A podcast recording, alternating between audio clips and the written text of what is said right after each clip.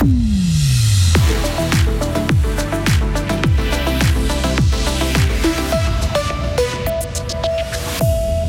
Récolter des dons pour les survivants du tremblement de terre en Turquie et en Syrie, oui, mais pas facile ensuite d'aller apporter le matériel sur place. Les syndicats veulent valoriser les métiers majoritairement occupés par des femmes pour réduire les inégalités dans le monde du travail. Et puis rencontrer des inconnus avant d'aller faire la fête dans un lieu insolite du canton, c'est le principe des salons de modeste qui ont lieu à la fin février à Fribourg. Et puis brouillard euh, givrant par endroits ce matin, attention, sinon le temps va être bien ensoleillé avec 12 degrés mercredi mercredi 15 février 2023. Bonjour Lauriane Schott. Bonjour Mike, bonjour à toutes et à tous. Les élans de solidarité se multiplient dans le canton de Fribourg et partout dans le monde pour aider les sinistrés en Turquie et en Syrie. Plusieurs associations ont organisé des collectes, comme le groupe gruérien Cholidero Chien Frontière, dont on vous parlait il y a quelques jours. L'association Charmezane a récolté beaucoup de matériel. Reste maintenant l'acheminement sur place, ce qui n'est pas forcément chose facile.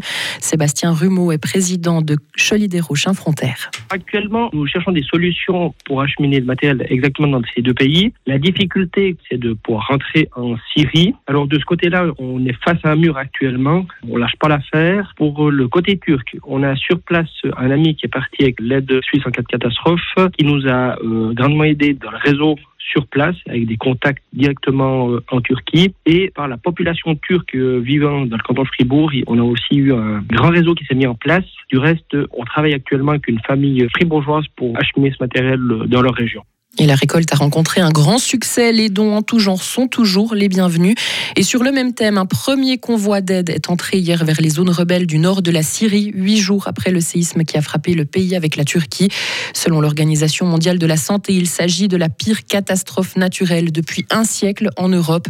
Le bilan approche actuellement des 40 000 morts. Et hier, quatre personnes ont pu être extraites vivantes des décombres en Turquie.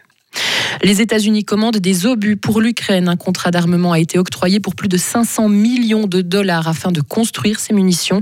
Les premières livraisons sont attendues dès le mois de mars et actuellement dans l'est de l'Ukraine, les armées russes et ukrainiennes peuvent tirer des milliers d'obus par jour, jusqu'à 20 000 quotidiennement pour les Russes, selon des estimations d'un responsable américain.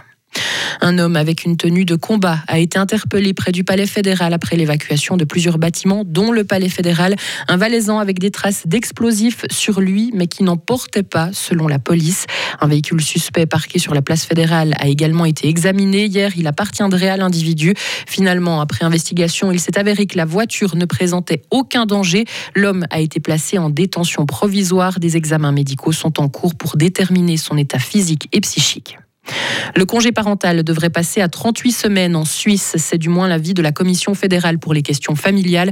Actuellement, les mères ont droit à 14 semaines, les pères à 2 semaines. La Commission en demande 22 de plus. Selon ce nouveau modèle présenté hier, les parents pourraient prendre chacun la moitié du congé. Les hommes et les femmes ne sont pas égaux dans le monde du travail, Lauriane. Et les syndicats veulent agir en vue de la grève féministe prévue le 14 juin. Ils veulent valoriser les professions occupées majoritairement par des femmes, améliorer les salaires et lutter contre le harcèlement au travail. Un des moyens serait d'agir sur les conventions collectives de travail.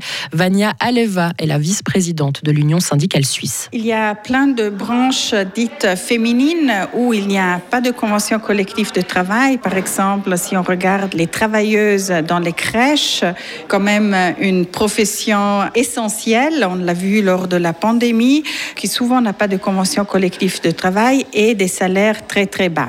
On le voit par exemple, pour ce qui concerne le travail dans les soins, où la pression est tellement grande que on nécessite une réduction du temps de travail. Donc, dans ces branches où souvent il n'y a pas de convention collective, on peut et on doit progresser à ce niveau-là. Et les syndicats regrettent le manque de progrès vers une plus grande égalité entre femmes et hommes. Ils espèrent que la grève du 14 juin lancera un mouvement plus durable. Faire la fête dans un lieu insolite comme euh, le musée d'histoire naturelle, par exemple. Oui, c'est ce que proposent les salons de Modeste. Le concept existe depuis bientôt 30 ans à Fribourg. Il réunit chaque année des centaines de personnes. Les participants ont deux options, soit ouvrir leur salon à des inconnus, ou alors se rendre dans un de ces salons. La soirée se termine ensuite dans un lieu insolite, tenu secret jusqu'au dernier moment.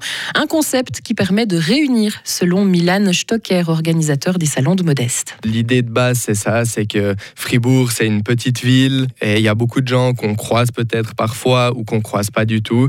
Et là, vu que c'est un système aléatoire qui répartit les gens dans les salons, eh ben, ça permet de faire des rencontres, de, de rencontrer des gens qu'on rencontrerait peut-être pas normalement parce qu'on a des professions différentes, des intérêts différents. Et là, le temps d'une soirée, ben, on peut se retrouver avec des gens de plein de milieux différents. Et les salons de Modeste auront lieu le 24 février prochain, jour de la Saint-Modeste. Les inscriptions pour ouvrir son salon et sont toujours ouvertes. On espère de belles rencontres. Merci Lauriane Schott, rencontre entre vous et l'actualité. Euh, prochain volet, c'est à 7h30. Retrouvez toute l'info sur frappe et frappe.ch.